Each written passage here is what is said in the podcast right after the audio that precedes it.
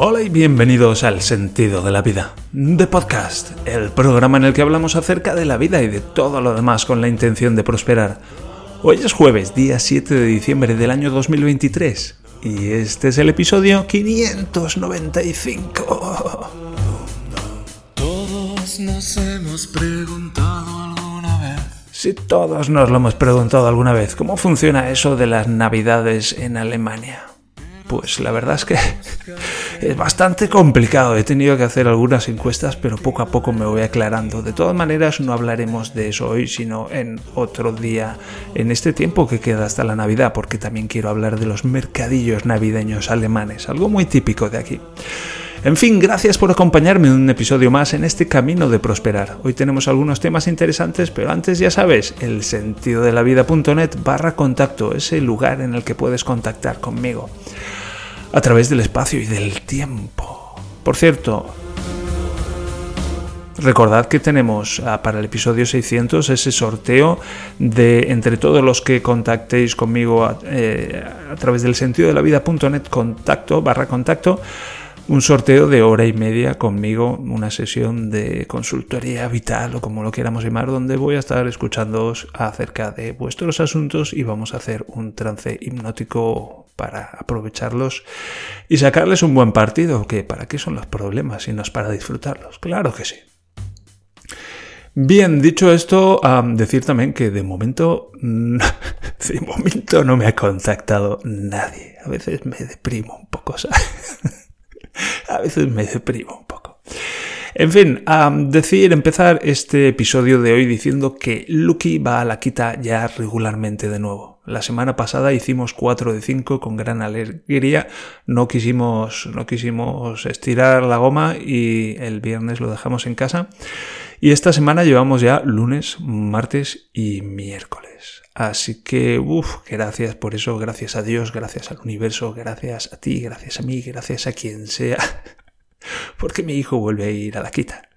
Y hoy ha sido fácil porque hoy viene aquí Nicolaos, que es como el Santa Claus. ¿Sabes? Santa Claus viene aquí el día 6 de diciembre. Es una cosa muy confusa aquí todo esto.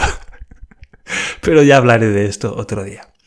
Quería hablar de un par de cositas. La primera va a ser lo he titulado Nieve en la valla. Y es que el otro día, bueno, tenemos aquí cuando salimos de, casa, damos unos pasos y llegamos a la valla de la casa.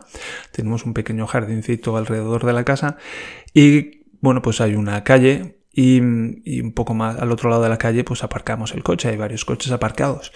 Y había caído una nevada impresionante y quitamos entre mi vecino y yo la nieve de los coches y luego había que quitar nieve de, de entre los coches y la calle porque bueno, pasó un quitanieves, pero quedaba ese trecho con mucha nieve, 40 centímetros de nieve por 4 metros, 4, 5, 6 metros. Y cogimos toda esa nieve y la tiramos contra la valla de mi casa, porque era como lo que más a mano nos venía, porque cualquier otra cosa pues nos venía mucho peor. Y cuando se lo dije a mi suegro, mi suegro me dijo, pero tú estás idiota, te has tirado la nieve a tu propia casa. Y yo, ya, pero ¿qué quieres que haga? no, sino donde meto la nieve. Y dices que tenemos una valla de madera que ya está bastante, que tiene un montón de años y, bueno, pues con toda la nieve ahí pues se mantiene húmeda y se estropea más. Y, yo le dije ahí a mi suegro, ya, pero es que, ¿qué hago con la nieve? Y no sé qué, un poco um, rechtfertigung que se dice aquí, que es justificarnos, ¿sabes? Cuando hacemos algo mal y nos justificamos. Es muy habitual, es muy habitual y yo, yo lo he hecho muchos años, incluso antes de darme cuenta. Y me, he dado cuenta en gran medida gracias a mi mujer que me para los pies y también a mí mismo pues con este proceso de recuperación y de, de un poco darme cuenta de lo que hago, hacerme consciente de mis comportamientos, de mis patrones de pensamiento y de lo que hago en mi vida.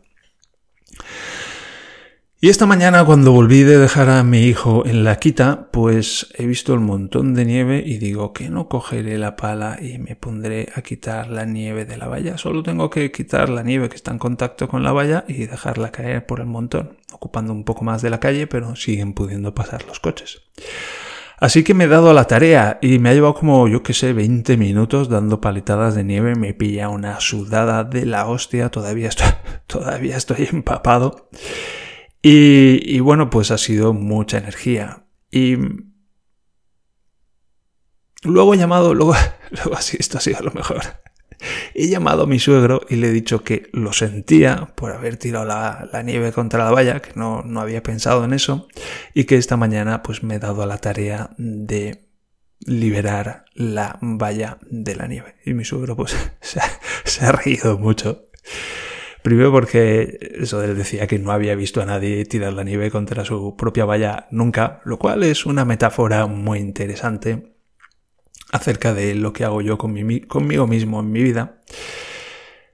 Y mm, lo estoy conectando con este propio podcast, con este propio podcast en el que estoy aquí currando media hora diaria, si no más.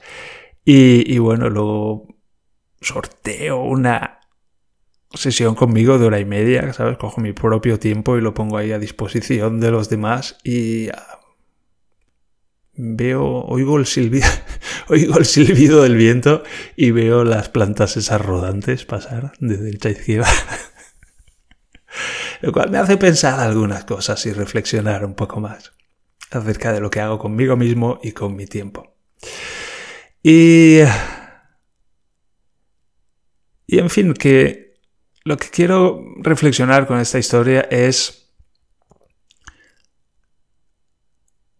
que lo que más energía lleva, lo más difícil es aceptar, eh, me he equivocado, y corregirlo.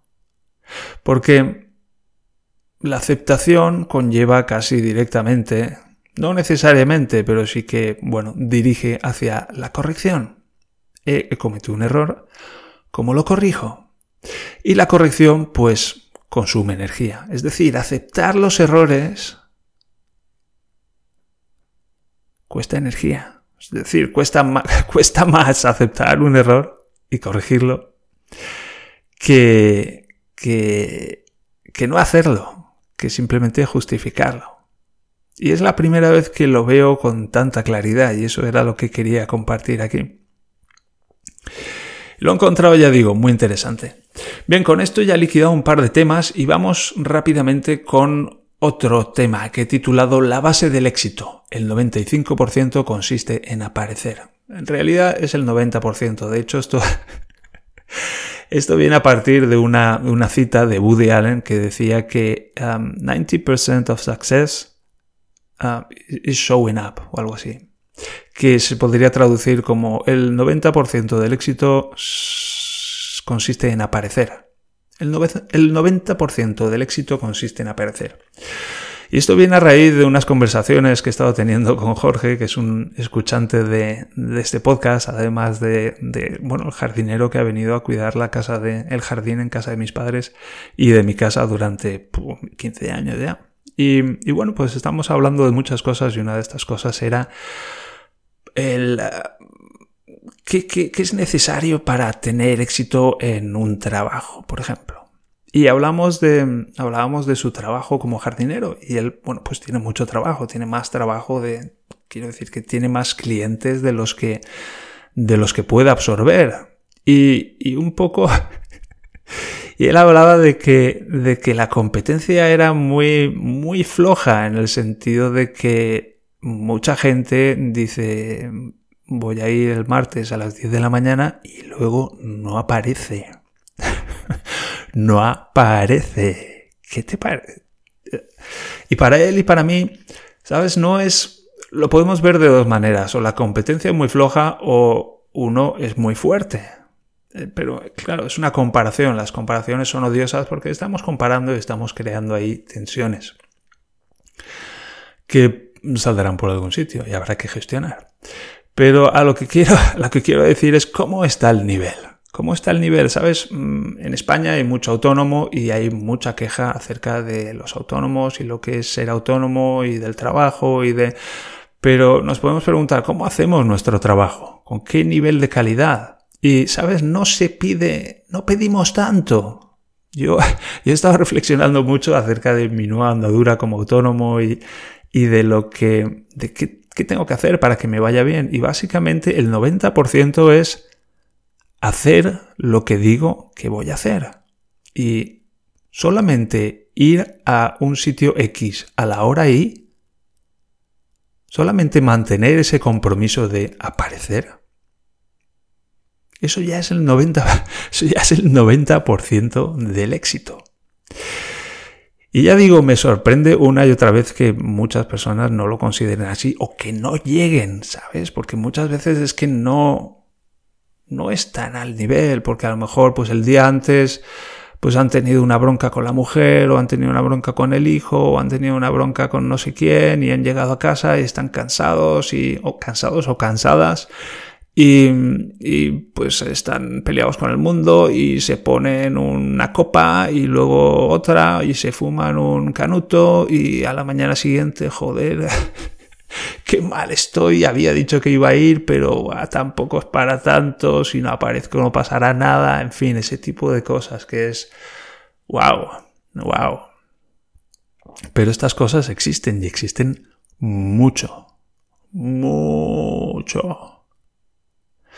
Y por eso no es tan difícil, no es tan difícil que, que a alguien le vaya bien. Es simplemente el 90% es si digo que voy a estar a tal día, a tal hora en el sitio X, estar ahí a tal día, a tal hora en el sitio X. No estar media hora después, no estar media hora más tarde o 20 minutos más tarde. No, estar a la hora a la que he dicho que iba a estar. ¿Y cuál es el otro 10%? El otro 10% es que nos importe lo que estamos haciendo. ¿Sabes? Que si tenemos que resolver un problema a alguien, que nos importe. No hacer como que nos importe o que se note que nos importe. No, que nos importe, porque las otras dos cosas vienen de, de que nos importe. Si nos, si nos importa lo que hacemos, si nos importa la otra persona, el resto va a venir seguido. Y básicamente, claro, naturalmente hay que tener competencia para resolver el problema, pero a veces los problemas hay que ser creativo y hay que simplemente con que nos importe vamos a persistir lo suficiente como para encontrar la solución. Y bueno, es un, ya digo, es un tema que algo que me ha hecho a mí reír mucho, mucho en el futuro porque Woody Allen lo sabe poner de una manera muy sucinta y como el resultado de un proceso reflexivo muy largo que leemos esa cita y, es como, sí, claro, es así, es muy simple y es muy sencillo, pero claro, hay que pensar mucho para darse cuenta y para resumirlo de una manera tan sucinta y tan clara. El 90% del éxito consiste en aparecer. Eso puede servirnos para reducir mucho los miedos. Eh, aparecer no es tan difícil. No es tan difícil. Podemos, hacer, podemos hacerlo, ¿verdad? Claro que sí. Bien, dicho esto, vamos con la lectura de un nuevo capítulo de The Big Crunch adentro, música, episodio número 17, donde vamos a seguir con el traumatólogo, vamos a seguir con la rehabilitación y vamos a leer, pues eso, un poquito más hoy y a dar un pasito más en esa recuperación metafórica que son los capítulos de este libro. Adelante.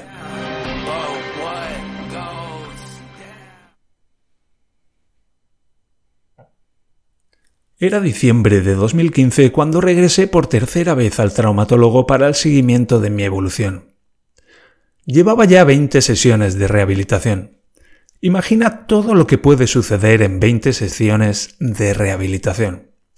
A veces echaba de menos el sentido de la vida, un lugar en el que volcar todo lo que me ocurría, pero estaba demasiado maltrecho siquiera para ocuparme de algo más allá de recuperarme. Sencillamente era demasiado trabajo. El caso es que fui a través de esas 20 sesiones. Me encontraba algo mejor en el sentido de que notaba que me estaban haciendo bien y de que continuaba recuperándome. No sabía lo que me ocurría al margen del resultado de la exploración con la máquina de resonancia, pero me bastaba con saber diferenciar entre cuándo estaba mejorando y cuándo estaba empeorando. ¿Y estaba mejorando? Eso era suficiente para mí. Pero yo estaba ya furioso con el traumatólogo. Aunque lo suficientemente despierto como para reconocer que estaba furioso conmigo mismo, porque me estaba dando cuenta de que el gato me había comido la lengua y la había echado a un agujero en el suelo, le había echado encima media tonelada de hormigón invisible, le había dado 48 horas de fragua y luego la había tirado al mar. Yo me revolvía en las profundidades de mí mismo buscando una salida y una vía de comunicación eficaz con otras personas, y en concreto con el traumatólogo en aquel momento. Así que cuando a la tercera visita me senté de nuevo en la silla, tras presenciar el carrusel de pacientes durante tres cuartos de hora, solo puedo tirar de recuerdos e imaginar mi cara cuando el hombre me dijo de nuevo, levántate y date la vuelta. De modo que esta vez me levanté, me di la vuelta y me quité la camiseta. Aquel hombre tenía que ver aquel prodigio de batido de vértebras. No, no hace falta que te quites la camiseta, me dijo con brío mientras yo bregaba por sacar los brazos a través de los agujeros de la tela. Sí, dije con palabras que sonaron como el plomo. Sí que hace falta que me quite la camiseta. Esta vez fue el tipo quien no dijo ni mu. Noté cómo me palpaba las primeras vértebras dorsales en silencio. Todavía en silencio se sentó de nuevo. Me puse la camiseta, me senté, arrancó un volante y garrapateó un vale para 10 sesiones más de rehabilitación. En enero, cuando vuelvas, te enviaré a que te hagan una placa del tórax. Supuse que se refería a una radiografía. Me sentí feliz. De alguna manera había logrado emerger desde las profundidades para hacerme entender. Salí de allí con el volante preguntándome cómo de rápido podría estar otra vez recibiendo un masaje en la espalda. Las vértebras del cuello, las vértebras lumbares, todas esas vértebras bailan felizmente, libremente en el interior del cuerpo. Las vértebras torácicas son otra historia. Por entonces yo me había comprado una aplicación para la tablet. Consistía en un cuerpo humano en tres dimensiones. Era algo excelente. Podía ver las diferentes capas de músculos e ir retirándolas, y girar el modelo en todas direcciones y hacer zoom aquí y allá para explorar los detalles y conocer los nombres de los músculos y los huesos. Me estaba convirtiendo en fisioterapeuta a la fuerza. Investigando me di cuenta de la belleza del desastre del Big Crunch. De cada vértebra torácica, también llamadas dorsales, salen dos costillas. Estas costillas rodean el pecho, una por cada lado, y se conectan con el esternón a través de una articulación cartilaginosa. Si retuerces las vértebras torácicas, retuerces el interior del pecho y retuerces las articulaciones del esternón, que a su vez retuercen el esternón, que retuerce los hombros, que retuercen todo lo demás. Aquello era de una terrible belleza fascinante. El destrozo se extendía de un modo maravillosamente complejo a las diferentes partes del cuerpo. Por otra parte, no puedes tener el cuerpo destrozado sin que tu mente se resienta. De hecho, no puedes tener el, cuerpo destrozado sin una mente a juego. Las consecuencias psicológicas iban a la par. Mente y cuerpo, misma cosa, pequeño saltamonte. Dos manifestaciones diferentes, misma cosa. Yo lo tuve que aprender con mucho dolor, lo que hizo que me quedara muy claro. En cierto modo me considero un tipo afortunado, pues gracias al Big Crunch pude aprender una serie de cosas que de otro modo no hubiera tenido la oportunidad de aprender, explorar y descubrir. En cualquier caso, en las profundidades del dolor más angustioso, me resultaba ciertamente difícil sentirme agradecido por todo aquello. Sin embargo, podía dar las gracias por el volante, dar las gracias por tener una clínica de rehabilitación junto a casa y, haciendo una pequeña pirueta, dar las gracias al traumatólogo por haberme enviado hasta allí de nuevo. Salí de casa cerrando la puerta.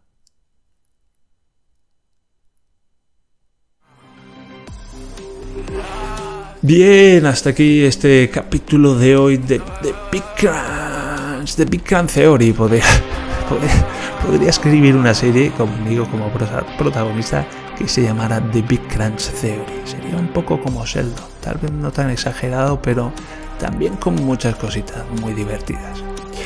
En fin, sí, en enero cuando vuelvas te enviaré a que te hagan una placa del tórax, dijo el traumatólogo.